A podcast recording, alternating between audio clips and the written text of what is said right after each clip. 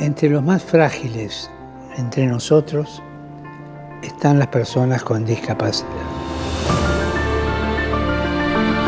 Algunos de ellos sufren un rechazo basado en la ignorancia, basado en los prejuicios, que los convierte en marginados. Las instituciones civiles tienen que apoyar sus proyectos con el acceso a la educación, al empleo y a los espacios donde se expresa la creatividad.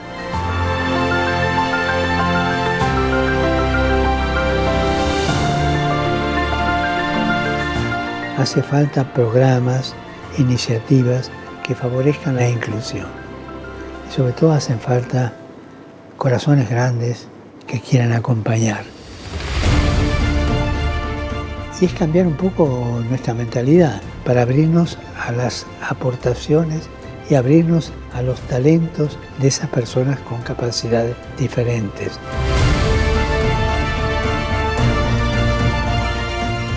tanto en la sociedad como dentro de la vida eclesial. Y así, crear una parroquia plenamente accesible no significa solo eliminar las barreras físicas, sino también asumir que hemos de dejar de hablar de ellos y pasar a hablar de nosotros.